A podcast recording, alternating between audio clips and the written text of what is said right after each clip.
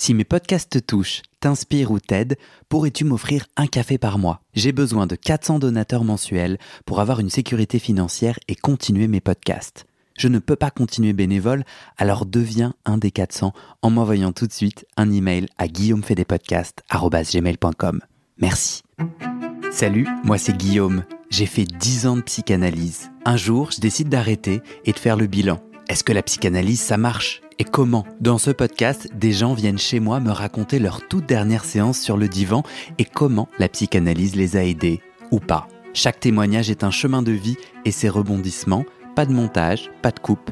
Parfois, je joue au psychanalyste et parfois au patient. J'autoproduis ce podcast avec mes petites mains tout seul et j'ai besoin de vous. Si ce podcast vous touche, vous aide, je cherche 400 personnes prêtes à me donner 5 euros par mois. Pour faire partie des 400, envoie-moi un email tout de suite à guillaumefedepodcast.com. Bonne écoute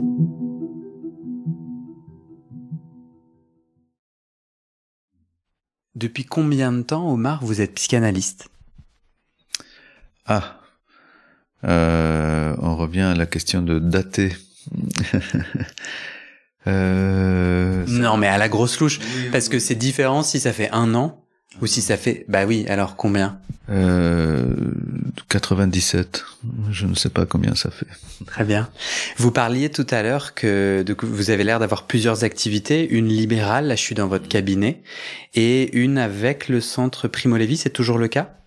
Non, j'ai quitté le centre Primo Levi avec qui j'entretiens de très bonnes relations depuis en 2019. Donc aujourd'hui c'est seulement mon cabinet.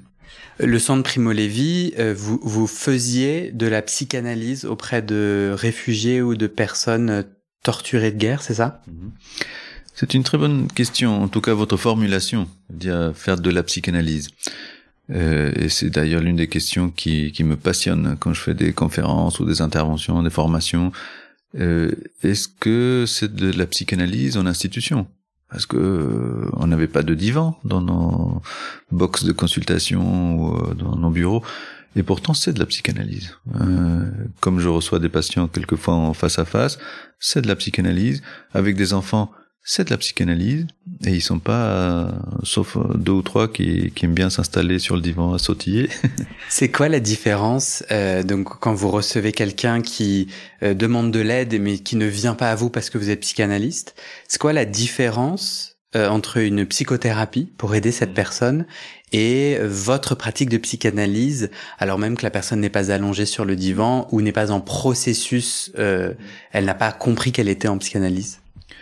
Oui, pour ça il faut être très honnête. Euh, je pense l'être hein, en institution parce que j'ai travaillé en, en pédopsychiatrie, euh, en, en, CMPP, euh, centre médico-psychopédagogique, c'est-à-dire avec des enfants, euh, au centre Primo Levi pendant presque 15 ans. Euh, dans tous ces lieux-là, les personnes ne viennent pas vous demander une psychanalyse. Et vous, je recevais en tant que psychologue clinicien, Hein, puisque je suis psychologue clinicien de formation, euh, mais traversé par la psychanalyse. Si j'avais pas la psychanalyse, je ne sais pas comment j'aurais fait tout ce que j'ai pu faire pour euh, tous ces patients depuis depuis le début. Euh, je, me serais senti démuni. Et donc, euh, effectivement, engager une psychanalyse, c'est quelque chose de, très particulier que je différencie un petit peu. si on vient sur la question de la dernière séance, euh, ce podcast, il vient questionner euh, la finalité de la psychanalyse, donc à la fois euh, son impact et à la fois sa fin, FIN. Est-ce que vous avez une ou deux dernières séances à nous raconter en anonymisant et en respectant l'éthique, bien entendu, qui pour qui pour vous raconte quelque chose de la de cette finalité? Mm-hmm. Euh, j'avais pensé à un, patient euh, qui qui est venu consulter suite à des violences qu'il a subies, où il a été euh, violé en prison et des années après, il est en couple avec une femme et il n'arrive pas à avoir d'enfant. Et donc, euh, son entourage le pousse à consulter, il vient consulter, et d'emblée, il me raconte les événements traumatiques qu'il a vécus, son engagement politique, les violences hein, dont il a été victime. Euh, c'est son engagement politique. Je comprends que c'est quelqu'un euh, qui habitait dans un pays où il a eu des engagements politiques. Il a été arrêté, c'est ça? Absolument. Juste pour le, juste pour le contexte? Absolument. Et donc, euh... c'est euh, un, un, homme politique qui est arrêté, mis en prison parce que dans le pays il doit y avoir une révolution euh, et c'est en prison qu'il est violé. Puis après, il, il trouve refuge en France, mhm. et là, et là, il, vous voit, c'est ça? Oui, tout à fait. Et donc, dans ce contexte-là, ce qui motive la consultation, c'est justement qu'il n'arrive pas à avoir d'enfant. Et donc, quand il est déjà dans l'intimité de, la séance et du déroulé des séances, je dirais même, euh, il me dit que c'est plus grave que ça. Euh, c'est-à-dire qu'il n'arrive pas à, être lit avec sa femme, euh, que ça ne marche pas. Et pourtant, il a fait euh, tous les examens, il a été suivi, les médecins, tous les contrôles, rien d'anormal. Et c'est même les médecins qui lui disent, écoutez, ça doit être psychologique, ça doit être nerveux, allez, allez voir un psy. Et je passe tout le travail de thérapie, tous ces moments de grâce, tous ces questionnements, les, les rires, les larmes, pour arriver à la dernière séance. Euh, dernière séance euh, pour laquelle je donne simplement le, le contexte. Euh, sa femme est enceinte. Sa femme est enceinte euh, et lui dit euh, tu as été demandeur d'asile, mais tu as obtenu l'asile politique. Euh, tu ne peux plus aller passer tes journées à discuter avec les, les compatriotes, à refaire le monde euh, il faut que tu trouves un travail et on va avoir un enfant. Je suis stressé pour ça. Et, et c'est ça qui met cet homme un peu en, ordre de, de, guerre, je dirais, et qui vient me dire euh, qu'il ne pourra plus continuer euh, nos séances parce qu'il doit travailler et, euh, et qu'il a trouvé un travail et que ça va être compliqué avec son emploi du temps, ce qui est ce qui est à moitié faux parce que voilà, s'il avait voulu, si moi-même j'avais considéré que c'était grave, important qu'il poursuive, etc. Mais je le laisse justement euh, exposer tout ça et, surtout euh, son étonnement. Et c'est ce qui m'a marqué euh, de cette dernière séance où il dit d'ailleurs je sais même plus pourquoi je suis venu vous voir. Et pour moi, c'était très joli et c'était presque comme la boucle parfaite, une opération parfaite.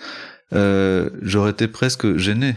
Je, me serais senti comme un, je sais pas, un, cordonnier ou un prestataire de service euh, ou un SAV.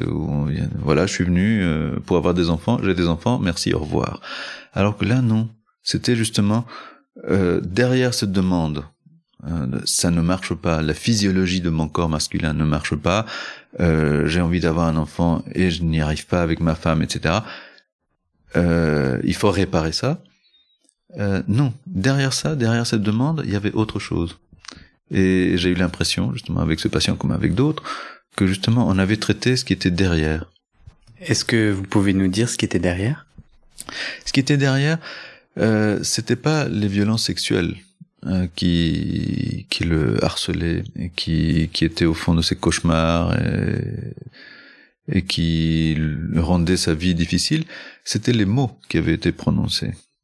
Les mots qui avaient été prononcés, euh, qui étaient humiliants, euh, qui, qui le féminisaient, et comme ces mots avaient été prononcés par quelqu'un qui avait tout le pouvoir, hein, qui était le bourreau, qui était armé, euh, lui, il était en position d'impuissance.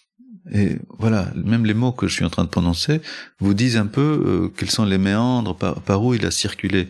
De dire, tiens, j'étais en position d'impuissance, mais je ne suis pas obligé de le rester, par exemple. Euh, rien que ça. Euh, ou, le fait de dire, je n'ai aucune trace de ces violences-là, elles sont dans ma tête, les traces, et pas là où je le pense, dans mon corps. et donc de réaliser ça, c'était aussi euh, voilà l'accompagner à reprendre une position euh, celle qu'il voulait euh, parce qu'il y a d'autres d'autres patients pour qui euh, c'était l'homosexualité qui était une, une, forme de reconnaissance de d'acceptation qui avait fui à cause de ça. Et, et il s'agit pas de, de, de moraliser dire qu'il faut qu'il se mette à tel ou tel endroit Non, mais qui s'épanouissent, un peu comme euh, la question que vous posiez tout à l'heure. Euh, et, ça a été le cas pour, pour cet homme-là. Donc, euh, cette dernière séance avec lui euh, s'est finie par un sourire de ma part. Euh, quand il a dit justement, je ne suis, je ne sais même plus pourquoi je suis venu consulter. C'est là que je me suis levé, que je l'ai pris un peu par le bras, en souriant, en lui disant que c'était pas, c'était pas grave, qu'il se souvienne pas, mais qu'on avait fait un, un bon travail ensemble.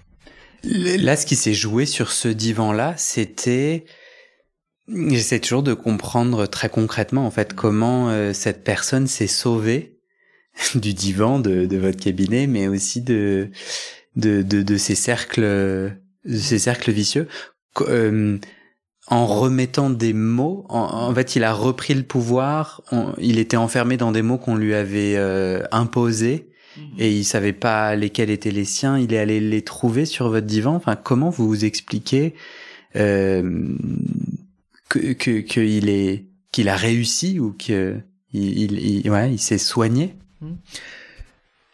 Ce qui se passe souvent dans les situations traumatiques, c'est que, comme ça a été le cas pour les nazis, par exemple, avec euh, il y a ce petit ouvrage LTI écrit par Victor euh, Klemperer, qui est qui est un guide euh, incroyable, c'est-à-dire le processus de la langue est affecté par les situations totalitaires. Euh, ce sont des les, nazis, par exemple, les, dictatures chiliennes, argentines euh, ou dans d'autres contextes, qui viennent changer le sens des mots et vous faire douter de ce qui était pourtant le socle.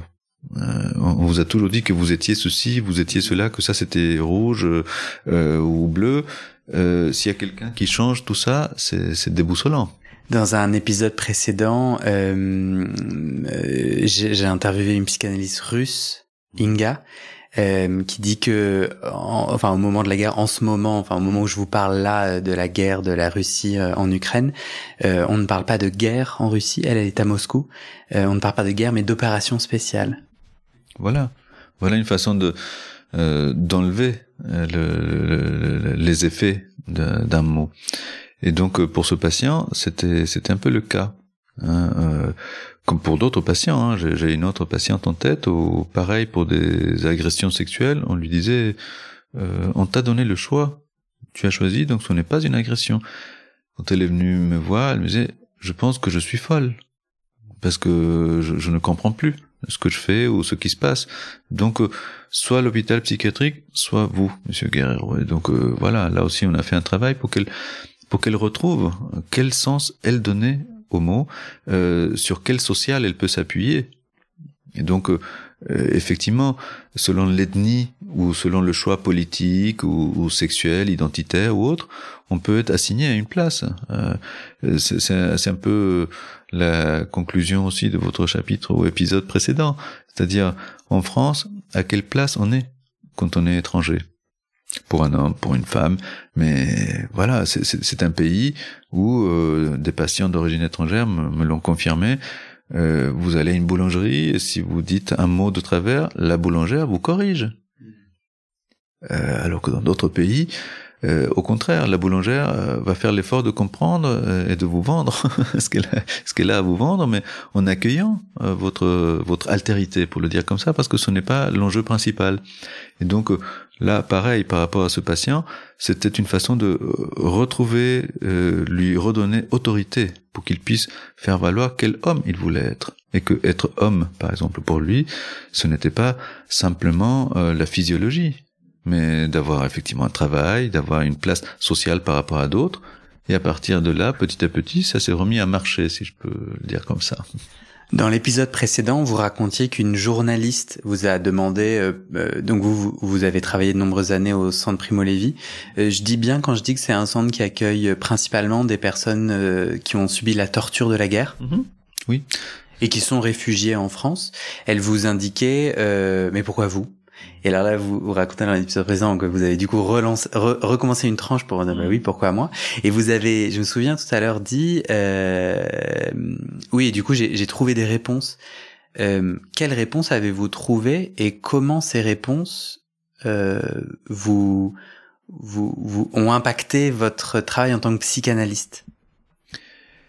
Alors, quelle réponse j'ai trouvé C'est très riche. Hein. J'ai trouvé beaucoup beaucoup de réponses, mais effectivement, ça a changé ma façon de, de travailler.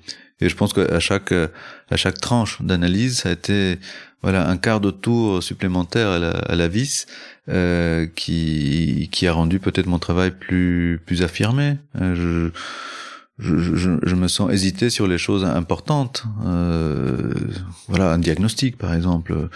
Je, je peux avoir une idée d'emblée pour un enfant euh, et en même temps garder un, une marge parce que ce n'est pas le plus urgent hein, de, de, de, trancher là-dessus, euh, mais ça peut orienter mon travail, etc. Alors qu'avant, je, je le faisais pas. Et à chaque quart de tour, il y a quelque chose de cette assurance qui, qui a fait qu'un travail soit plus efficace, euh, plus, plus, plus direct, plus rapide, je dirais. Mais je me souviens que vous êtes allé, euh, vous avez reconnecté avec votre passé, notamment l'impact de la dictature chilienne sur votre famille. J'ai eu l'impression que c'est ça qui s'était aussi travaillé pendant cette tranche-là. En quoi, euh, en quoi du coup ça vous a changé en tant que psychanalyste, travaillant pour des gens eux aussi, des personnes eux aussi victimes de la guerre? Comment est-ce que l'intime du psy, je sais pas si euh, comment l'intime du psychanalyste, plus il est éclairé et plus il peut devenir au service des autres? C'est que c'est intéressant comme question. Hein. Je, je, pourrais avoir une réponse un peu intellectuelle et vous dire. Mais vous ne l'aurez pas. de dire par exemple. Vous l'empêcherez. Ferenczi, qui est un, un élève de Freud, euh, il, il, travaillait en, en, racontant beaucoup de son intimité aux, aux patients. Je dirais pas euh, qu'il faut aller jusque là, mais par contre, euh, le fait de faire ce, cette tranche supplémentaire, ce, ce, ce détour par euh, par un vécu euh, traumatique euh, personnel, par exemple, m'a permis d'avoir euh, une tranquillité par rapport à ça et, et, et de dire avec assurance à un patient, on s'en remet. Et, et, que des patients, quelquefois, sans que je dise un mot, ils, ils sentaient quelque chose de de, de, dire quelquefois ah oui non mais c'est que vous vous êtes français vous connaissez pas tous ces problèmes quand on est étranger. Et que je puisse lui dire si vous saviez mon vieux. Euh, avec autorité et non pas comme euh, quelque chose d'anecdotique ou, ou, une coquetterie euh, dire oui moi aussi etc non. Mais voilà dit en passant qui est un encouragement un accompagnement au patient aussi pour lui dire qu'effectivement on peut être handicapé par par des choses euh, de, notre parcours et qu'on peut aussi les, les utiliser, les, les, renverser, s'autoriser à, à, jouer autrement. Ça me, je pense qu'il y a pas mal de psychanalystes qui, qui disent euh, je ne je ne raconte rien de moi pour être un un canevas blanc pour être un fond euh, de peinture totalement blanche pour que le patient, la patiente soit totalement libre.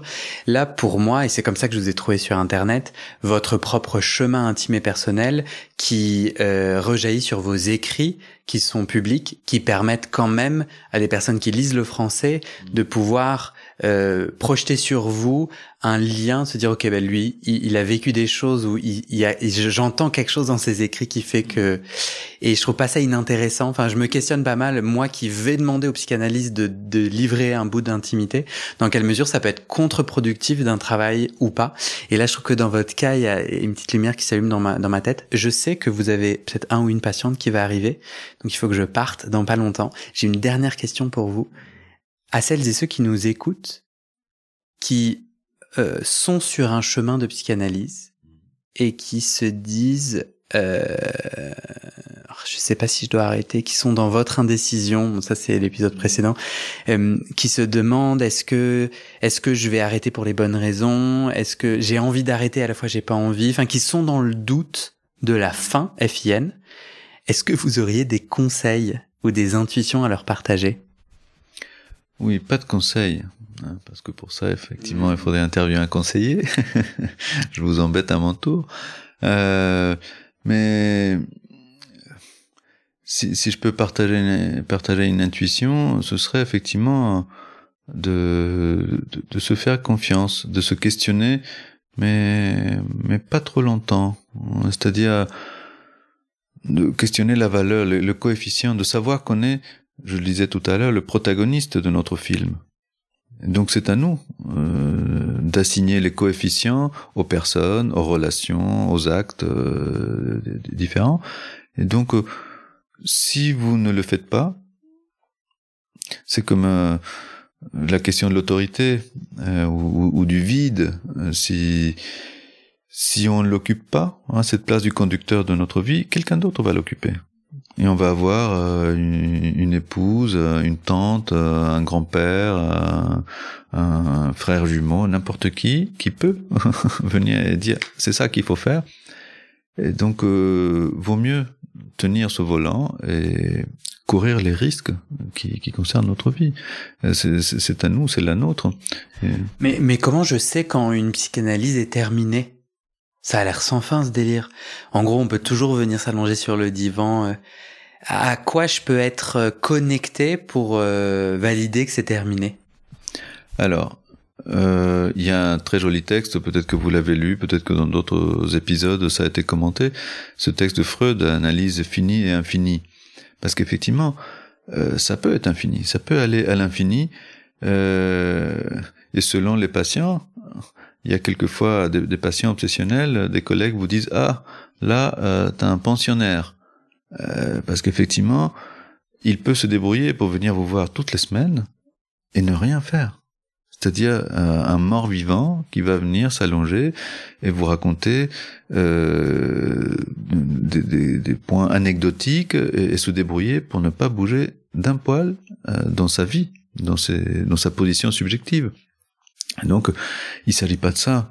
Euh, il, s'agit effectivement, et d'ailleurs, euh, il y a, y a un psychanalyste qui s'appelle Charles Melman qui, qui l'a dit récemment lors d'un, colloque, en, en, se rappelant euh, de ce que disait Lacan, parce que c'est un élève de Lacan, que même les psychanalystes, de temps en temps, il faudrait qu'ils reviennent, qu'ils, reviennent euh, s'allonger pour vérifier où ils en sont.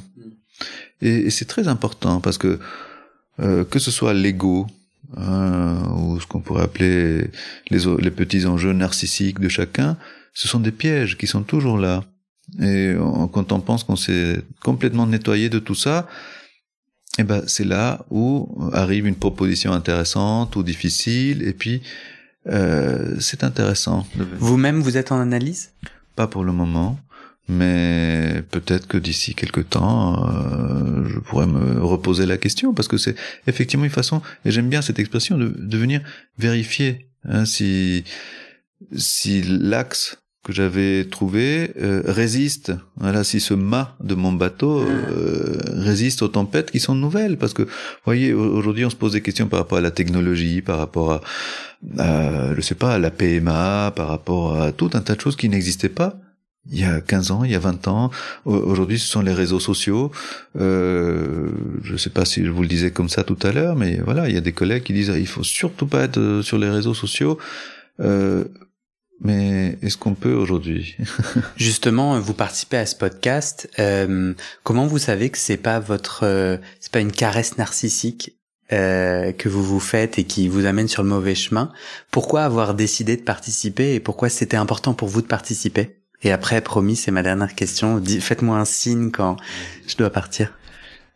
Alors, j'ai accepté, parce qu'effectivement, hein, comme euh, beaucoup d'autres situations, publication d'un livre, invitation à un colloque euh, ou, autre, ça pourrait être des, comme vous dites, des caresses narcissiques.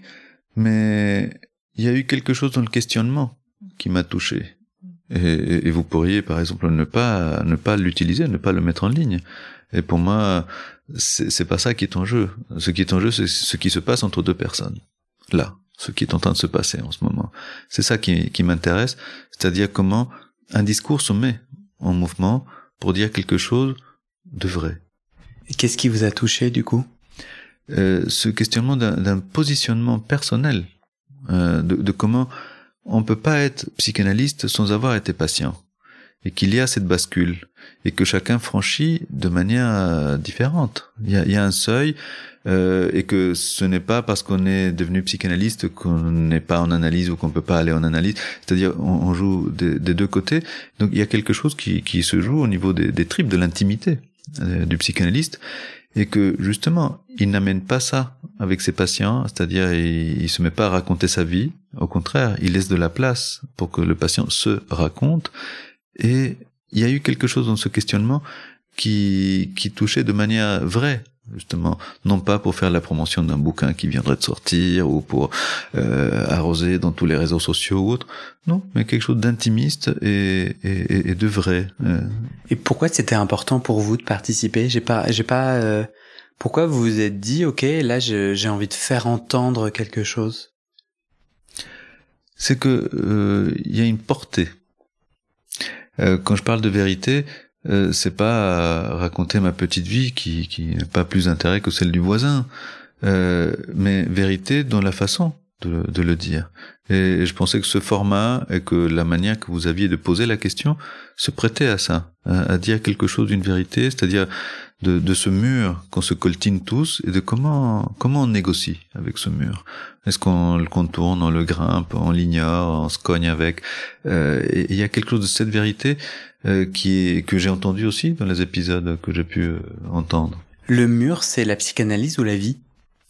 Euh, je dirais la vie. La, psychanalyse, c'est peut-être euh, la corde ou, ou d'autres images qu'on pourrait utiliser pour, effectivement, je dis la corde en pensant à, à l'alpinisme ou, ou, pour être latino-américain, l'andinisme qui se pratique en cordée.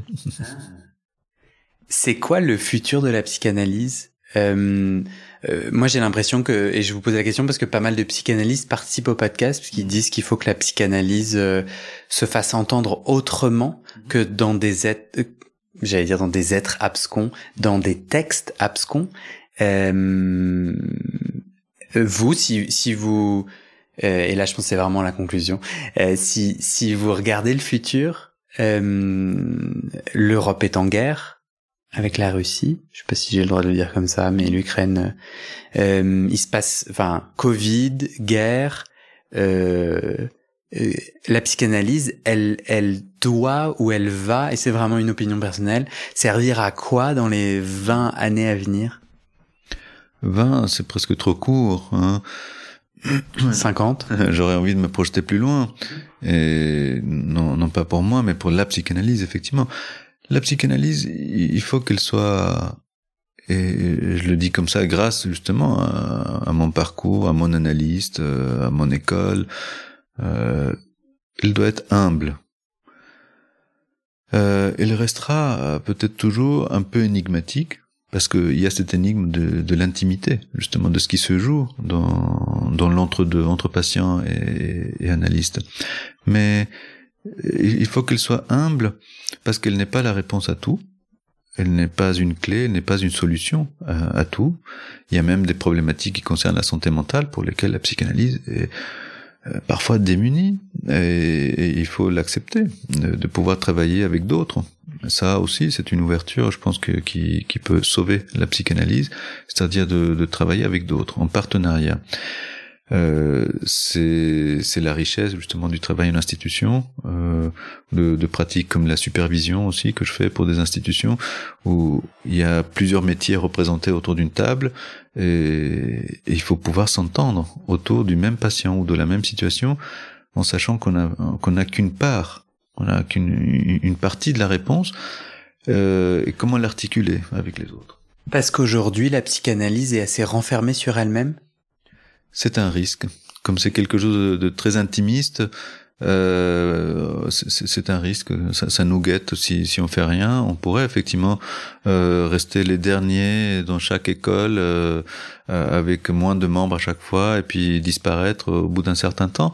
Euh, je ne pense pas. Je, je n'ai pas à être pessimiste ou optimiste, mais ce que je vois, ce que je constate aussi par mon engagement associatif dans, dans mon école, c'est de voir qu'il y a beaucoup de curiosité et beaucoup de questionnement aussi, de vouloir faire autrement, et c'est bienvenu, de, de, de, de, vouloir exercer autrement, de voir quelles sont les limites, en quoi la psychanalyse, elle nous permet de, de garder un œil dans le rétroviseur, et non pas en tant que réactionnaire, mais en, en, tant que ça nous permet de conduire notre vaisseau autrement, en étant un peu plus alerte, en sachant.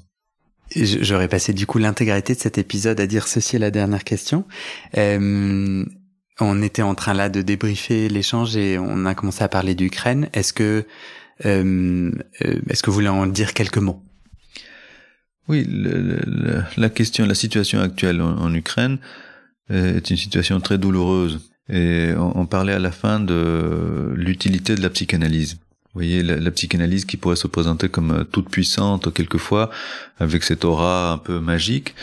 Euh, moi, ce que la psychanalyse me permet, c'est de prendre un peu de recul, justement, et, de, ne pas ne pas avoir le nez collé euh, là où il y a une explosion, là où il y a un, mot ou un geste, euh, des chiffres, euh, des positions, et, tout le monde profite. Hein, c'est quelque chose d'un peu obscène.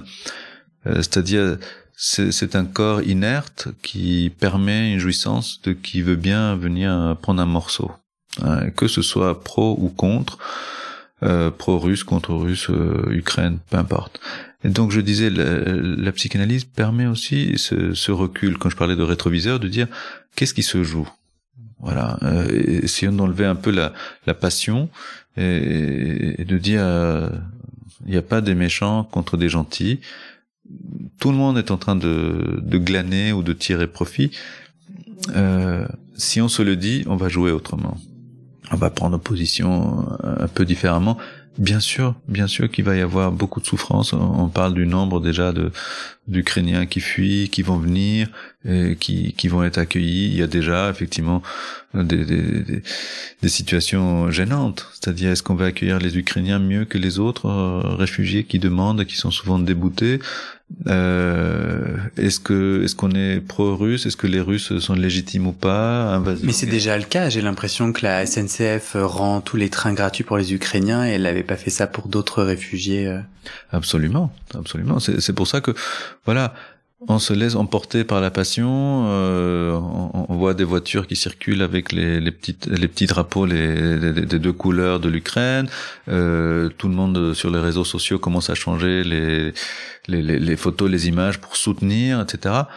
Euh, il y a d'autres pays, je pense à, nombreux, à de nombreux pays latino-américains qui soit ne prennent pas position, soit prennent position pour la Russie en disant enfin quelqu'un qui vient contrer l'empire américain.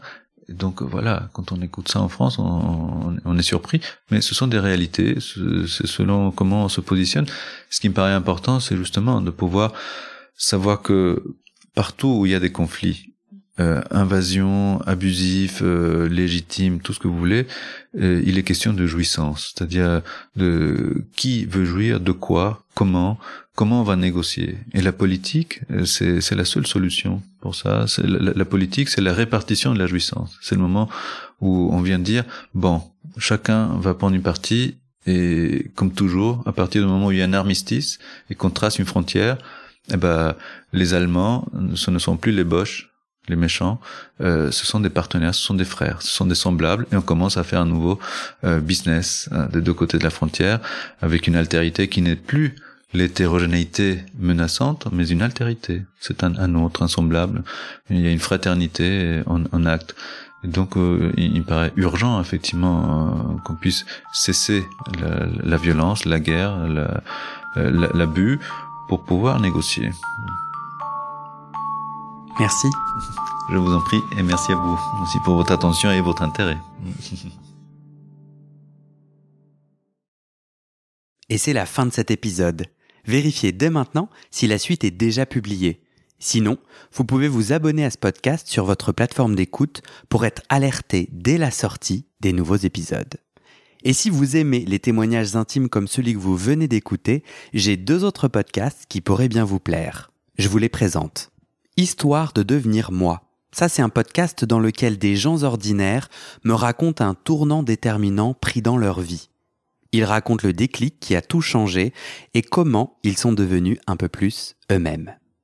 Comment devenir sexuellement épanoui Ça, c'est un podcast dans lequel des hommes, gays, bi ou queer, racontent leur chemin de sexualité et comment ils tentent de s'épanouir face aux normes.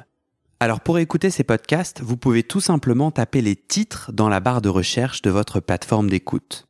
Mais je vous mets aussi dans le descriptif de cet épisode les liens pour écouter ces podcasts et les liens de mes réseaux sociaux pour découvrir les coulisses de mon aventure de podcasteur et aussi la page de dons pour soutenir mon travail et mes podcasts. En tout cas, n'hésitez pas à m'envoyer vos retours et vos réactions à guillaumefedepodcast.gmail.com ou sur mes réseaux sociaux. Ça me motive énormément de savoir que ces histoires naviguent et résonnent, ou pas d'ailleurs. Allez, merci pour votre écoute et à très bientôt dans vos oreilles.